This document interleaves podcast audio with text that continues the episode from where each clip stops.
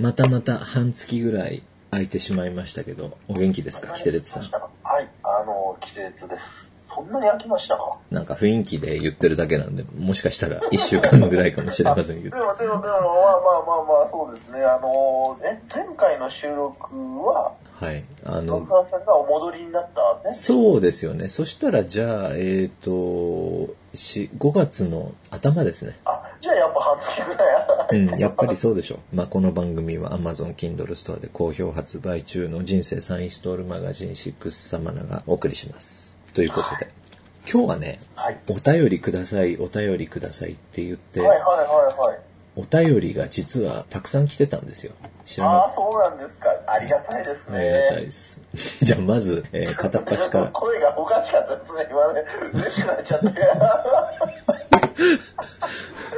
えーご紹介させていただきたいと思います。その前にですね、このために今日収録したようなもんなんですけど、6月の2日にまた大阪で、えー冬会をやりますんでそうで、すよね、誘拐を。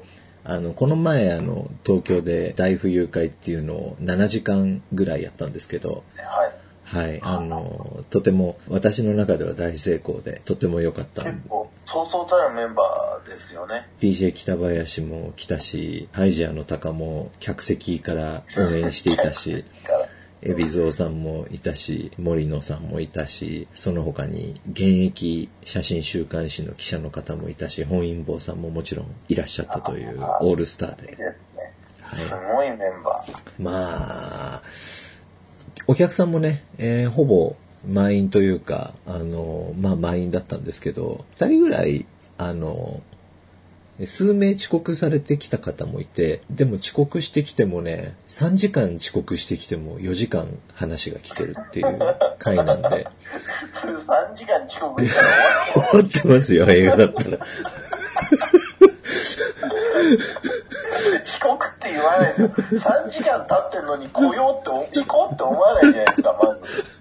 そうそう。まあ途中からね、来られた方もいたし、まあ女性の方も、えー、何、何人いたんだ？まあ10人ぐらいいたのかな？十数人、えーいらっしゃって、まあ華やかな会でございました。ありがとうございました。ありがとうございました。はい。それで、えーまあ6月の2日に、えーはいはい、ナンバベニツル、ナンバベニツルですね。前にあの2年前に大阪でやった時と同じ会場で、えーやりますんで、まあ、関西在住の方はぜひ、えー、シックスサマナ .com に詳細書いてありますので、えーぜひともご応募ください。あの、ご応募というか、ご予約ね。関西中心のお客さんで、今回は。はい。6月2日は大阪冬会へ。そうです。その通りです。はい。よろしくお願いします。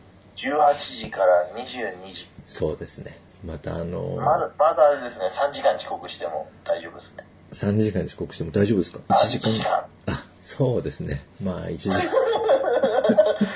最後のあの、もうあの、最後の一番盛り上がったところだけを聞ける。あ、そういうこともありの、えー本当に物販も、めったに大阪は本当に行けませんので、え2年あの間が空いちゃいましたけど、今回ね、ちょっと私別件で、えー関西の方に行く機会があって、帰りに6月2日に、まあ新大阪から東京に、あ、6月3日だ、6月3日に帰ってくる予定だったんですけど、じゃあ6月2日空いてないかなと思って調べたら、偶然前と同じところが、あの、その日使えるっていうのが分かって、で、急遽企画したと。あそういうことなんですね。はい、いうことで、えーじゃあ、早速お便りの方、まず、あ、はい。早速行きますか。と2017年の12月10日にいただいたお便りからご紹介したいと思います。ちょ、ちょ、ちょ、ちょっと待ってくださいよ。2017年の、はい、12月10日にいただいたお便りでああ、あ、先日ですよね。つい先日いただいた。す。いえいえ、2年ぐらい。ほやほや。えっ、と、2年ぐらい前ですかね。ネビトラさん。あ2年ぐらい前だったらまだ昨日、一昨日のそう範囲ですね。もう、これを書いた人がお亡くなりになってる可能性もありますけど、とりあえず、えー黒沢さんゲストさん、こんにちは。えー以前のポッドキャストで、わらびの漫画喫茶では月6万で住民票が取れるみたいな話が書いてありましたが、えー東京でもっと安く住民票が取れるところを知っています。井上さんの35ドルには及びませんが、東京台東区にあるイリアシェアハウスです。えー家賃は1万8000円、えー敷金、礼金不要、えー光熱費、共済費、込みのぽっきり1万8000円、えー屋根も暖房も、えートイレも、さらには冷蔵庫もあります。えー安いから不便なんでしょうと思われるかもしれませんが、え日比谷線入谷駅徒歩2分、えー、ウグイス谷駅徒歩8分の好立地、えー部屋はいわゆるタコ部屋で、えーベッドがずらり並び、自分のスペースはベッド上しかありませんが、えさらに先住民の自治が厳しく、ドアの閉め方がうるさいだの、えー裸足で歩くな、えー洗面所の使い方が、など、いちいち干渉してきます。この警告をしっかり聞いて平謝りしないと、えー不動産屋経由でクレームが入るほど神経質な先住民たちです。えーちなみに不動産屋の事務所はコインランドリーの機械室の中にあるえー謎の不動産屋です。えー、かっこホームページでは南青山となっていますが、点々。なんでこの物件を知ったかというと、同棲している韓国人、えー女性の住所の置き場が欲しかったからです。同棲しているのなら、お前の家に住所を置けばいいやってなりそうですが、車の車庫飛ばしならぬ住民票飛ばしとして住所を置いていました。えー住民票飛ばしの利用なので、彼女自身ほとんどそこで寝泊まりしたことはありません。えーシェアハウスを借りてから数ヶ月後、不動産屋からメールで月一度部屋内を消毒することになりました。と連絡がありました。井上さんがいぶされたのを彷彿とさせます、します。えどうやらシェアハウス内で病気が蔓延したらしく、消毒をすることになったみたいです。えー現在は別の場所に住所を移したので、その後どうなったか知りませんが、えーまだ運営してるみたいです。まだいろいろこの物件についてはエピソードがあるのですが、ここまでにしておきます。えー黒沢さんゲストさんは何かすごい物件に住んだことはあります。えー最後に適時 P お願いしますって書いてあるけど、そういうことは先に書いといてほしい。まあでもまあまあまあまあ、もう2年経ってますから。まあ大丈夫でしょう。経ってますからね。はい。はいねということで、どうですかねなんか、あの、極物物件みたいなのってご覧になったことありますか？日本ではないですね。日本ではそうそうないですよね。そうそうないですね。日本、まあ、岡本さんの家とかね、あの、極物物件でしたけど、自分が住むとなったら、ちょっとね、そうですね。今住んでる、えー、キテレツさん住んでるところは、割かし快適だし、ああ、そうです。もう私はだって都心のど真ん中でですすから。よね。ただまあ、井上さんだ、井上さんだとか、その、えー井上さんの大家だとか、えーはいはい先頃カミングアウトされたあの T さんとか、えーあたりはやっぱり、そこそこすごいとこ住んでますよね、今でも。そうですね。ああいうところに、だからその、なんでしょう。その、例えば、なんでしょう、なんだろう。私たちの感覚がずれているか正しいかは、まあまあ聞いてる人の判断にするとして、例えば、あの、彼らが住んでるお金が、例えばまあ50ドル前後だったとしましょうよね。ねそれを、例えばそれ倍出しました。100ドル。日本だったら大きいですよね。例えば6万円の家のとこに住んでて、それ倍出しましたったら12万ですから。結構違いますね。違いますよね。だけどカンボジアも同じで、例えばあれが50ドルだとしたら、100ドル出せば、もう運命の差のとこへ住めることがあるじゃないですか。まあね、35ドルのとこに住んでた人が100ドルのとこ行ったら結構いいんじゃないですかそこでもう一つその出てくるのは、すげえやっぱカツカツの生活なんだなっていうはいはい。ことじゃないですか。そのね、大体どれ、どれぐらいのところに住む、例えばあの、よっぽどあの、なんですか、よっぽどそういうとこが好きじゃない限りね、例えばあの、本因坊さんなんかは、あの、本因坊さんなんかあれは得意なケースですよね。だって収入の、家賃とのその、あと収入のあれで言ったら、収入に対する家賃のパーセンテージって、もう相当低かったわけじゃないですか。20分の1ぐらいじゃないですか。そうですよね。いや、本因坊さんは昔からほら、あの、2000年代頭は、あの、70番ストリートのあの、売春街の、はいはいはいはいあの、線路、線路入って、下の方に住んでるんでしょ？今じゃあの、麻薬売ってるところですよねなくなっちゃいましたから。なくなっちゃいましたね、そういえば。そこであの、ほら、市場で買ってきたあの、古紙、古い紙の中から、こう、アメリカ大使館が捨てた紙を、あの、よりすぐって、そこに書いてある情報を 呼んでたんでしょ。もうちょっとやばいですよ。CIA もマスターですよね、情報活動のレベルとしては。ゴミから情報を持ってこようとするんですから。で、ほら、T さんなんていうのは、前はあの日本橋の向こう側の、あの、はいはいはいはい本当の、で、崩れちゃったらしいですよ、なんか。あの、だからあの、T さんはそういう不思議なことに、そこを2部屋借りてたわけじゃないですか。そうそうそうそうそう。で住民がうるさいで大家が建て直すから出て行ってくれって言って別の場所に今引っ越したんですけど、その出て行った、ま、あの、その、つまり彼が引っ越して、えー行く前のその古い方の家、彼が引っ越した後空き家になったじゃないですか。で、その後建て直したんですよ、大家が。ああ、はいはい。建て直した後、そのまま沈没したっていう話ご存知ですか、なぜかっていうと、その、大家がケチで、その、はい大家はなんかその周辺にいろんな物件を持ってるらしいんですよ。あの、ナイトクラブとか。で、そのいくつかから出たゴミ、あの、ナイトクラブでほら、穴が開いたソファーとか捨てるじゃないですか。その穴が開いたソファーとかを、その沼みたいなところに全部沈めて、で、そこを埋め立てて、建て増ししたんです。そしたら、その、後からその埋め立てて建て増ししたところが、全然地盤がなってなくて、その中に入ってんのがさ、もう芯になってんのがその穴の開いたソファーとか、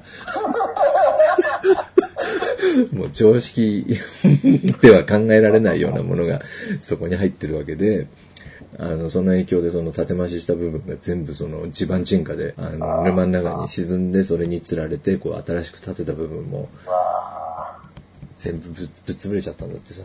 あやっぱりこうなんかこうあれですね、悪いことするもんじゃないですね。因果応報じゃないけれども。そう。まあ、それで彼が今、その、移った先っていうのが、もうプノンペンでも有数の、もうプノンペンでその、中心部で残ってるドスラムみたいなとこって限られてると思うんですけど、そのうちのもう重要な一つですよね。まあそうですね、あの辺は、あの、あのあの辺 EDC の方ですよあの教会にそのまま住んでるやつとか、教会？ああ、教会にそのまま住んでるやつとか、あそこもともとなんかお寺があって、そのお寺を増改築して、お寺に勝手に人が分譲してたりとか、なかなかあの辺は面白いエリアですよね。え、どこ？あの、EDC、あ、EDC から、あの、プノンペンポート、プノンペンポートがあるじゃないですか。ああの辺に教会なんてあるんですか？あの辺に教会とかお寺とか、いやもう今は教会もお寺もわかんないですよ。へっていうのもその、教会の中を勝手に分譲しちゃったりしてるので、あ、勝手に仕切って。礼拝、そう、礼拝堂の中にバリバリの仏教徒が何人も住んでるみたいな、そういうあの、おかしなことになってるんですけど、いや、だからね、その、まあ、カンボジアだったら、あの、本当に、あの、いいろんなところみ、周りのおかげでね、見せてもらいましたよね。はいはいはいすごい物件。だけど、自分たちがすごいところに住んあ、でも、黒沢さんはこっちに来た当初、なかなかすごいところに住んでたっていう話。ああ僕すごいとこに住んでたと自分では思ってたんですけど、あの、他と比べると、その最近のほら、ソニーさんが引っ越す前の住んでたところとか、もう、あの、もうちょっと、すごでかったっすよ。、あそうね、そう、そう、あれはないけれども、あの、綺麗でしたけど、あの、ほら、こっちの中2階ってやたら天井が低いじゃないですか。ああ、低いですね。半年ぐらい中2階に住んでる時はすごい窮屈な生活でした。ああ、そうそうそう。こっちのその、特にね、その、60年代とか50年代のあたりに建てられた集合住宅が、あの、僕が来た時って、まあ、ほとんどそういう建物しかなくて、はい。はい。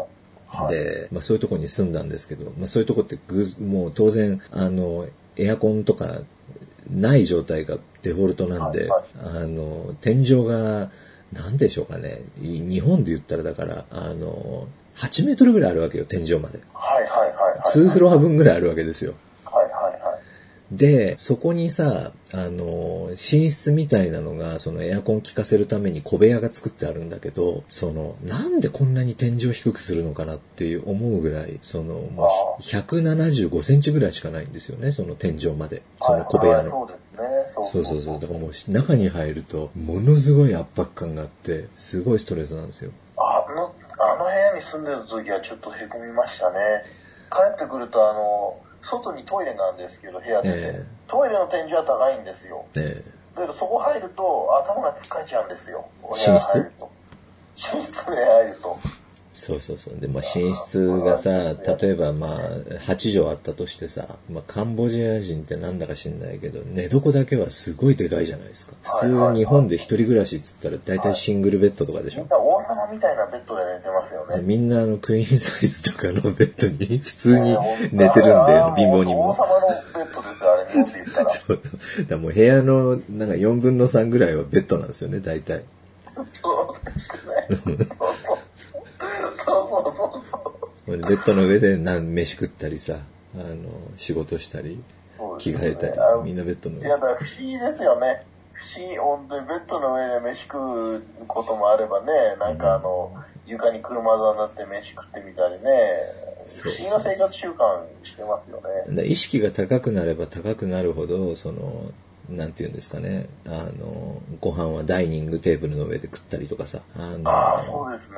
うん、ちゃんと、あの、クローゼットに物を入れたりとかってするようになるけどはいはいは、もうそういう心の余裕がない人たちっていうのはさ、もうそ、その、その、そのなんていうの、そ、そこに費やす時間を別の仕事に費やさなきゃいけないから、普段もう何でも全部ベッドの上でやるようになっちゃうんだよね、その方が楽だから。そう。なんですよ。そうそう。いや、だってなんかあのーみんななんかこの朝なんか私は結構ローカルのと、ローカルの喫茶店でコーヒーなんか飲んで、あのー時間を過ごすことがあるんですけど、みんななんか、あ車座になってね、床に車座になってスタッフの人たちがなんか、あのー野菜切ったり、肉を切ったりして、そう、台所あるのに台所でやらないのいやよね、。そうなんですよね。そう、ご山の上でやるんですよね。だったら台所いらないじゃんっていういや、そうなんです。あれ何なんだろうと思って。一番わからないのはさ、ちゃんと冷蔵庫があるのにさ、変なあの、プラスチックのケースに氷入れたやつに入れるじゃん。あの、あ肉とか。はいはいはいはい。うん冷蔵庫あんのになんでそっちに入れないのっていうことですよね。あれはあの、それはだから文明に、文明にそのさ、追いつけ追い越せで、その、やっぱカンボジア人でも今20歳ぐらいの連中と今40歳ぐらいの連中も全然意識が別人種ぐらい違うから、ああ、やっぱり違いますよね。そうですよね。生きてきた環境が。だからやっぱ40歳ぐらいの人たちっていうのは冷蔵庫はその憧れとしてその部屋の中に調度品としてあっても、あの、実際使ってたものはプラスチックのケースに氷が入ってるやつだから、ついそっちにね、そうなんですよね。そうなんです。まあそういうことで、えーネビトラさんには5ポイント、えーちょ2っと年越しの5ポイントですからね。2017年ですからね。もう、ウレションしてるんじゃないですかね。2年越しに読まれて、ポイントまでもらえたわけだから。次、えー2017年12月26日にいただいた、えー T シャツ絶対欲しいさん。時が止まってる。時が止まってますよね。えー、ビゾーさんが第242回放送で、えーインドで女の子と仲良くなって Facebook 交換したと言っていましたが、これ日本人の話ね。えーそう簡単に仲良くなれるんですか、えー私は普段アゴダなどで、えー中級ホテルばっかり泊まりますが、やはりゲスゲストハウスや日本人宿なら、えー女の子と仲良くなったりできますか？あわよくば滞在中一夜を共にするぐらいまで発展させたいです。えーまた、えー、微蔵さんの経験でそういったゲストハウスや日本人宿に滞在する日本女、日本女、日本女の 特徴。日本人が書いてんじゃないですか、この文章。何人が書いてる日本女の特徴。えー、過去、性格、年齢、職業などを教えてほしいです。まあ、えー、微蔵さん、今ちょっといないないんで、あの、私が代理でお答えしますが、あの、そうね、日本、日本人宿泊まったことあります？あの、カンボジアだったら竹雄には何回も泊まりました。どうですか？あとは、ほら、一時あの、キャピトルもね、日本人多かった。昔は。ね、ああそれぐらいしかないですね、あの、カンボジアでは。竹雄でどうですか？バックパッカーの日本人のお姉ちゃんとかいますか？いやー、でも私、あのど、いわゆるみんなほら、ドミトリーなんていうとこ泊まるじゃないですか。はいはいあの、ザゴネ部屋みたいな、タコ部屋みたいなとこ。うん。私もそれ一回、一泊してもダメと思って、あの、こ個室に移ったっていう、あの、ちょっと軟弱野郎なんで、どこがダメでした、ドミトリーの。僕もドミトリーはね、多分泊まったこと1回か、まあないかどっちか、まああんまりよく覚えてないんだけど、どうですか？いや、あの、なんかこう、気使うじゃないですか、とにかく。ああ、だから気使わない人がドミトリーなんでしょうね。で、その、お便所とかね。おならとかね。おならもそうだし、その、シャワーもそうだし、共同じゃないですか。そうそう、同じ空間ですからね。やっぱり、な、あその頃はまあ旅行してた頃ですからね、あの、慣れない外国へ来て、うん。慣れない時で唯一落ち着ける場所ったら、やっぱり宿の部屋だと思うんですよね。いや、岡本さんと僕、岡本先生と初めて、その、岡本先生の映像を見た時だ。あの、はい、はい。エポックさんが岡本さんの、その、入院してる、当時岡本さん入院されてたんで、入院してる病院に行って、岡本さんと話してた時に、病室にいたから病室でオナニーするのって聞いたら、オナニーするよって言うんですよ。ではいはい、一人部屋じゃないから、どうすんの？他の人いるのにって言ったら、目隠ししてやるから大丈夫って言うんですよ。自分目隠ししてれば恥ずかしくないからって。すごいでしょ。こういう人がドミトリいや、でね、今日、私あの、さっきまで、あの、DJ 北林さんの家にいたんですよ。うはいはいはいはい。あの、まあ、あいいろいろあって、あの、後でまたご説明しますけど、で、ちょっとガストに行って飯食ったんですよね。はい。まあ、ガストって言えばこの前、海老蔵さんがあの、やっぱりなんか、その、なんつうの？変なトークイベントみたいなとこで知り合った女をガストに連れてって、で、ガストで手満したらしいんですよ。で、ガストで手満した相手の女も40代らしいんですよね。で、その平日の午後2時ぐらいに、あの、ガストでですよ。ガストであの、40代のカップルが、な並んで、並んで座って、その男が手回してるわけですよ。でみんな見てるんだって、こっちのこと。でも、やっぱ恥ずかしくない人は恥ずかしくないんだよね。いやー、だからその、そう、そういう、だから、さっきの手紙の話に戻れば、ええそういう人しか集まっていないから、うんそういうことになりやすいっていうのは、それあるかもわかんないですよね。そうそうそうそうそもそも、そもそもだって個室に入ってないんだから、私なんかもうそれダメだから、個室でそもそも逃げちゃったけど、そう。まあ、あの、最近さすがにさあ、昔はあったけど、最近はもう、ほら、男と女は分けてあるじゃないですか。ああ、はいはいはいはい。昔は一緒だったんだけど、今はそういうことはさすがにないだろうけど、まあでもね、一回ね、ぼ僕ね、えっ、とね、何歳だろう、20、20代の頃よ。20代の頃、バンコクに行ったんですよ。はいはい。その、もう当時バンコクに行くって言ったら私も必ず夜はあの、丁寧とか行ってたんですけど、ああの、あ、はいはい。で、当時ね、その、ドンムアン空港だったのよ、まだ。で、ドンムアン空港着いてさ、あの、両替並んでたら、後ろから女の子が声かけてきたのね、日本人の。はいはいはいはい。で、4分5分ぐらい喋って、はあの、バンコクはどこに行くんですかとか、まあ、もうどうでもいいようなこと喋っては、いで、私ホテルまだどこだか決め、どこに行くか決めてないんですけど、どちらに泊まるんですかって言われたんですよ。で、はい。私はあの、スリクルンホテルっていう、あの、ホアランポン駅の向かいのところに当時よく泊まってたんだけど、はいあの、そこに泊まりますって言ったら、あの、私も一緒に行っていいですかって言うから、ああ、じゃあどうぞどうぞ一緒に、あの、バスで行きましょうっつって、バスだかタクシーだか忘れたけど、まあ行ったのよね。で、そしたらさ、あの、私もあの、へ部屋シェアしていいですかって言うんですよ。はいはいはいはい。さすがにあの、ベッド2つある部屋なんだけど、あの、当時私もまだその、本当に1日に3回ぐらいオナニーしないと頭おかしくなるぐらい、こう、性欲が有り余ってた頃で、本当にね、どうしようかと思って、これ。あの、でさ、入るじゃない、2人で。はい。で、こっちも、もう、なんていうの、心臓発作を起こしそうなぐらい、もう心臓がドキドキしてたんですよね。でもそれを悟られないように、こう、静かな顔をして、で、これから、どうしよう、どうすればいいんだろうと思いながら、おろおろしながらさ、で、向こうは逆に落ち着いちゃってるわけですよ。で、向こうはもうその気は全くないわけですよね。ないのか慣れてんだか知らないけどって、なんかね、シャワー浴び始めたのよ。で、いやー、何ですか、その女。まだ2時よ。でさ、そこそこ可愛いんですよ。で、まあ、女出てきたんですよ。で、もちろんそのタオル1枚とかじゃなくて普通に着替えてるんだけど、はいはいはいはい。着替えてなんかそのベッドに横になって、なんか、何や、なんかやってたわけですね。で、僕はずっとそれさ、相手が風呂入んの、風呂もちろん1個しかないから待ってたわけですよ、外であ。あ、まあそうですね。で、トイレ行きたかったんで、ちょっとトイレ行こうと思って、お風呂入ったんですよね。そしたら、パンツが干してあったんですよ。で、もう当然、やっぱり私も20代なんで、あの、いけないとは思いつつも、匂いを嗅いだんですよ。はいはいはい。あの、匂いを嗅いだらさ、なんかものすごい織物の匂いがして、もう、あの、えずい、えずいじゃって。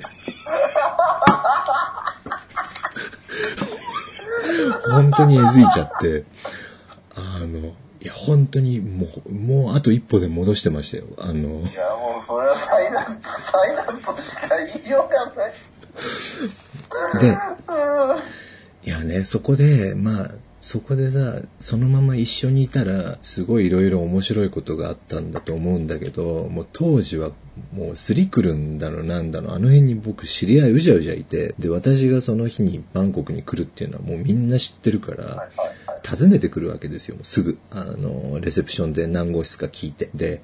もう早速、あの、えずきながらトイレから出てきた瞬間にドアがノックされて、で、友達が来て、で、女の子に、あの、今から一緒に遊びに行くけど行くって聞いたら、あの、私ちょっと部屋で休んでますって言うから、あの、俺ら二人で、あの、どっかなんか、あの、え ね、いやらしいお店に行ったりして、で、結局ね、えー、で、ほら、もう当時は必ず朝までテーメに、テルメとか、その、そういう売春カフェにうろうろするのが、もう本当に、はいその日課だったんで、結局朝になるまで、えーホテルに戻れずに、で、次の日あ夜は共にしなかったんですね。しないよ。であ、いや、したらしたで多分一睡もできなかったと思いますよ。緊張して。その、もう、その興奮でね。で、ああの、結局帰ったらもうその女いなくなっててさ。ーえそう、いなくなってたのよ。ー、何ですか？何時間か休憩させて くださいっていうだけ？パンツの匂いをこう、嗅がしてもらって、そのまま消えていったみたいな、なんか、いい話。昔話みた民話みたい空港でって言った時で、い。はい。あの、私思い出しました、空港で。私、空港で日本の女の人と二人きりで、あの、タンソンニャットでベトナムでですか？たはい。思い出したと思って、空港で寝たんですか？空港で。寝たって、あの、お休みになったっていうだけですよ。あの、交わったってことじゃなくて。ああ、はいはいはい。むあの、深夜便で着いて、僕どっちにしろ次の日、クプノンペンに来る予定だったから、ああ、じゃあもうこの10年とかの出来事ですか？そうですね。はいはい。まあ、旅行、旅行っていうか、こう行ったり来たりしてた頃ですから、そうです。10 11年ぐらい前じゃないですか。えで、炭素にやっと着いて。で、花からもうこっちは寝る気でいるんですよ。ああの、あ次の日の朝の朝一のバスで行くから。えあ、もうじゃあホテルに泊まるっていう選択肢はなかったわけだ。この選択肢はないんですよ。リュックサック一つだし。うん。そしたら、あの、で、の寝る場所を探してたんですよ。えそしたら、あのこうみんな寝ないんですね、炭素ニャットは。てか起きてる夜電気が消えちゃうんですね。ええで、あの、で、あの、何回もその人とすれ違うんですよ。もう寝る場所探してるから。ああ。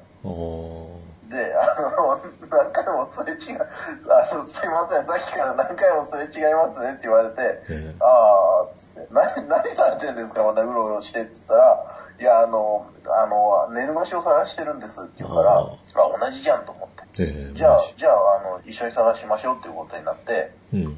なんか上のフードコートみたいなところの、まあフードコートはもうもちろん閉まってるんですけど、ええフードコートみたいなところにあのソファーが置いてあったんで、あここで寝ましょう。そういうことを思い出しましたよ、さっき空港でっていう話を聞いて。向こうはどんなこうタイプだったんですか？なんか、茶髪だったな、覚えてます。なんかあの、あんまりあの、綺麗な感じ、ね、こう聞いてたら失礼ですけど、あんまり綺麗な感じの女の子じゃないなっていう。まあ、綺麗な感じの女の子だったら多分その空港の、空港で寝まし、寝ないっていうその変な、なんですかね、これ先入観なんですかね。いやー、なんて言うんですか、あの、ほら、こうなんかね、例えば T シャツにタイパンツ履いて、リュックサック背負って、ちょっと深めの帽子かぶってるみたいな、そういう、こう、いわゆるこう、旅してます女の子じゃなくて、はいはい。あの、のなんかこう、ドンキホーテとかから出てきそうな感じの女の子、ドキュンみたいな。ドキュンみたいな。で、そのドキュンの女の子と朝、あの、フォーを食べて、私はプノンペンへ、その後はどっか行っちゃいました。ああ。いや、だからさ、その、なんかね、エピゾーさんは、その、まあ、相手44歳だけどさ、あの、声かけて一緒に飯を食いに行って、そこで手間をしてしまうってもうすごいですよね。だから、キテレツさんに例えたら、もう、その、このううろうろしてどうされたんですか？あ、じゃあ上の、あ、ソファーに行ってって座った瞬間にもうそこで手間をするようなもんでしょ。いやーそれはだってね、まずいですよね。それはね。そこでこうね、空港のその人たちがこうじろじろ見ても、そのもう動じずにさらにその手の動きを速くするぐらいの根性があれば、そういうそのあれもあるんですかね。よくわからいやない。ーいやーだからそんな一夜のね、なんとかとかって、なんかこう、ね、いや、当然あると思いますしね、カンボジアでもね、あの、やり、そういう目的の人はいっぱいいると思いますけどね。うんだけどどうなんですか？あの、男の人って大概あの、現地のエロいお姉さんと、こう、エロいっていうかその、そういう商売姉ちゃんとっていうことじゃないですか。いや、でもね、もう、いろいろなタイプがいると思いますよ、それは。まあ、海老蔵さんなんてほら、もう絶対売春しない人だがし、人ですし。お女の人はどうなんでしょうね。女の人だってその、男とやろうと思って来てるわけじゃないでしょ。ええいる中にはいってるんでしょう。いるいるいる、ほらほら。あの、前いたじゃないですか。あの、なんだっけ。あの、売宅にほら、えっ、と、金貢いでて、あの、ほら、蝶みたいなって言ってた人、誰かが。あ、やっぱエビズ、エビゾウさん絡みの話だ、それも。うんうん。本因坊さんが、うん、だって言ってた人ですよね。さんが乗せてたっていう。乗せて歩ってたんですよね。あの、あれ、エビゾウさん確か、やっぱ転満したんでしょ、あの女も。ああ。ですからね。いや、無じゃなくて、無見て、無だったらカンボジアまで来れないじゃないですか。あでもね、こういうこと、もう最近こういうこと言うと、そのコンプライアンス的にまずいですよね。今更だけど、今の、更だけど、あくまでも例え話で、なんか悪意はないですからね、もう。いや、そうそうそう、そうですけど、そうそうなんですけどね、やっぱりでもあの、どうなんでしょう。って言えばあの、ほら、それやめようよそのもうやめましょう。そういうあの、ね、あの、逆にそういう子だと思えるっていう人もいますしね。そうそうそう、そうなんですよ。まあ、いや、この話はもう、この辺でやめときましょう。なんか、あんまり、よろしくないわ。はい えっと、T シャツ絶対欲しいさんには、どうしようかな。まあ、え T シャツ絶対欲しいさんっていう人はこれ1回目ですか？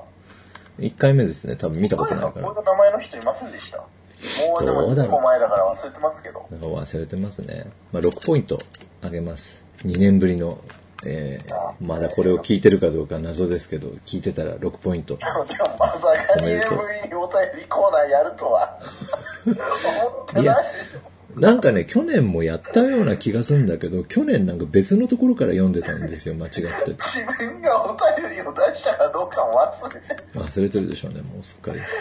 えー次はね、にやっぱ2017年の12月26日に、オットーさんからです。結構年末、年末書き込みが、書き込みの書き込みが多いですね。えーまたこれもね、日本人宿の話で、えー黒沢さんゲストの方。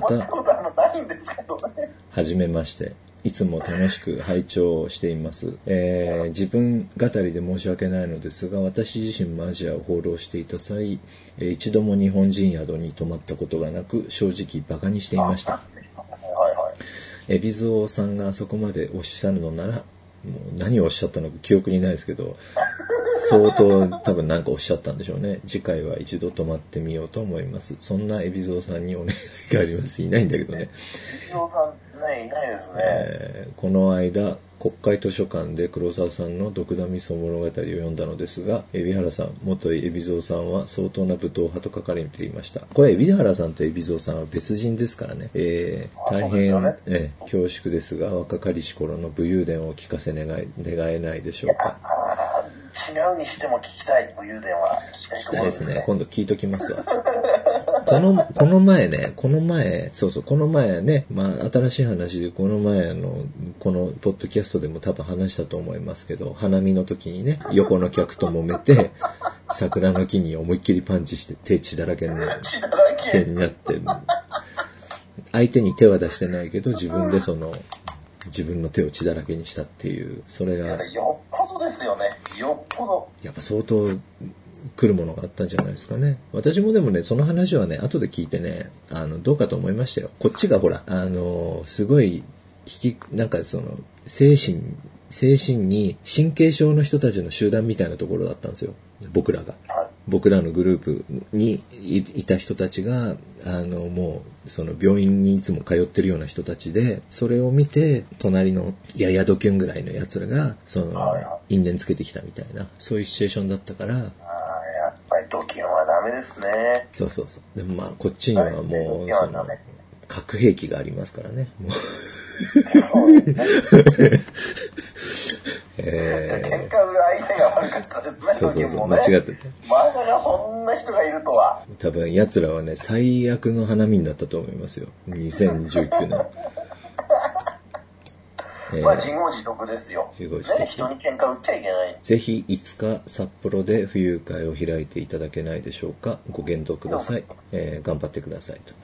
札幌はね、あの、誰かがその、し会場を借りてくれたら、会場を借りてくれたら、もっと言うなら、その、トークイベントをやってるようなお店とかがあって、そこのお店が呼んでくれたら喜んでいきますけど、自分でその場所借りて、誰が連れてってっていうのはさすがに遠いと大変なんですよ。今回もその大阪に連れてくのは現状あの、海老蔵さんで、プラスもし、もうちょっとお客さんが、あの、いっぱい来れば、もう一人ぐらい誰か連れてこうかなって、うっすら考えてるけど、ちょっとね、やっぱり、お金かかるんですよね。一人連れてくのに結構。まあ、そうですよね。うん。だから、あの、ちょっと地方のイベントがね、前はほら、ラブ、ラブなんとかじゃないけど、一つのワンボックスカーで、はいはい、はい。8人ぐらいで行ったんですけどね、昔のあの、70年代のアメリカ映画みたいな、ロードムービーみたいな感じでさ。そしたらもうね、もうサービスエリアごとに万引きする人とか、その、試食コーナーで大皿を全部試食しちゃう人とか、びっくり人間だらけで、あの、もう命がいくつあっても足りないと思って、やめましたけど。えーというわけで、オットーさんには、そうね、3ポイント差し上げます。あ、3分ちょっと低め。そう。まあちょっと広がりにくかったんで。えーじゃあ次行きます。2018年2月19日、ことぶきパンダさん、えーからです。ありがとうございますあ。りがとうございます。シックスサマーなポッドキャストともに楽しく、えー見ていますと。私は2016年の夏にカンボジアに行きました。今回第31号にて、ソニーさんが働いていたバス会社のキャラクターを彼がデザインしたと書いていましたが、そこで思い出したのが、私がホーチミン、プノンペン、シェムリアップと乗り継いできたツーリストバスです。日本のリムジンバスそっくりな車体車体カラーに、可愛いイルカのロゴがあった気がしました。その会社なのでしょうか？その会社です。えー、プノンペンと、プノン、プノン、その会社ですよ。プノンペンの思い出といえば、えー、王宮で日本語ガイドのおばさん、かっこ10ドル、目つきがちょっと怖いを頼んだことがありました。彼女はバツイチ子持ちで妹は日本に嫁いだと言っていました。えー話すと優しい方で言葉も通じるし、夕ご飯でも一緒にどうかなと思い、誘ってみたら OK してくれました。えー仕事終わりの時間に王宮出口で待ち合わせ約束しましたが、えーなんか部屋に帰ったらめんどくさくなって行くのやめました。え今思い出すと、あの時言っていたら、どこで食事をしてどんな話をしていたのか、えーそもそもおばさんは私を待っていてくれたのだろうか、などと考えてしまいます。ということで、悪い人ですね。まあそれは、あの、一緒に行ってたら、それは間違いなく不幸になってましたよ。それは。まああの、ソニーさんの近況なんですけど、あの今まだ漫画を描いてらっしゃいます。えーそして、一応なんかあの、プロで食ってるみたいです。あ、そうなんですか？一時になってたけども。はい。またあの、調べてくれた方がいらっしゃって、ある雑誌っていうか、まあ、まだあの、なんだっけ、電子書籍じゃないけど、えー電子漫画で新作書いてるみたいですよ。ただ、人妻、なんか体の疲れたあの、妊娠線とか出ておっぱいがちょっとペタッとなっちゃったおばちゃんとやるような話にシフトしたみたいで、前はあの、ロリコン王道だったのが、もう全然違うことやってて、すごいなと思いました。えー、全然違うことをやっても、それでまたなんとかなるってすごいですね。そうそうそう。多分誰かがね、アドバイスしてるんじゃないかなって思うんですけどね。あ、そうなんですか。はい。なんかね、まあ彼にはちょっと失礼なんだけど、ソニーさんって、あの、込み入ったストーリー考えるのが苦手な人っぽいんですよ。はいはいい。つもその彼の書いてる漫画を読むと、もう、ものすごいご都合主義なんですよね。その、電気屋にアルバイトに行ったら、電気屋の若奥さんが、あの、旦那がいない間に、後ろ向いてたら、後ろからポコチンをマッサージしてきて、どうのこうのみたいな、ありえねえだろ、みたいな。そうそう。そういう話ばっかりなんで、あの、うんざりしてたんですけど、正直。ただ、ちょっとやっぱ路線変えつつあるみたいですね。というわけで、まああのね、おばさん、ガイドのおばさんの件については、やっぱりね、待たせるのはかわいそうだと思いますよ。待ってたかもわかんないですね。そうそう。僕もあの、マレーシアで声かけられた怪しい変な自称エンジニアみたいな変なやつから、で、俺忙しいんだ、忙しいんだって言ったら、じゃあ夕飯一緒に食べようって言われて、すっぽかしたことありますけど、相手がね、はっきり詐欺師だっていう確信があったら、まあそれもあんまり罪の意識ないんですけど、まあガイドのおばさんだったらね、素人ですからね。そうですね、本当に。そう、ガイドのおばさんみたいな、そういうこう善良の市民を待たせるだけ待たせるとさ、地獄に落ちた方がいいですね。というわけで、じゃあ、ことぶきパンダさんには2、2ポイントにしとこ すごい辛辣。う。辛辣ってことの。せっかく手紙を書いてくれたのに辛辣。いやいやいや。そうですね。もうこれでね、1時間弱経っちゃってるんで、まあ今回はこれで、えー一回締めようと思います。またあの、次回よろしくお願いします。よろしくお願いします。はい。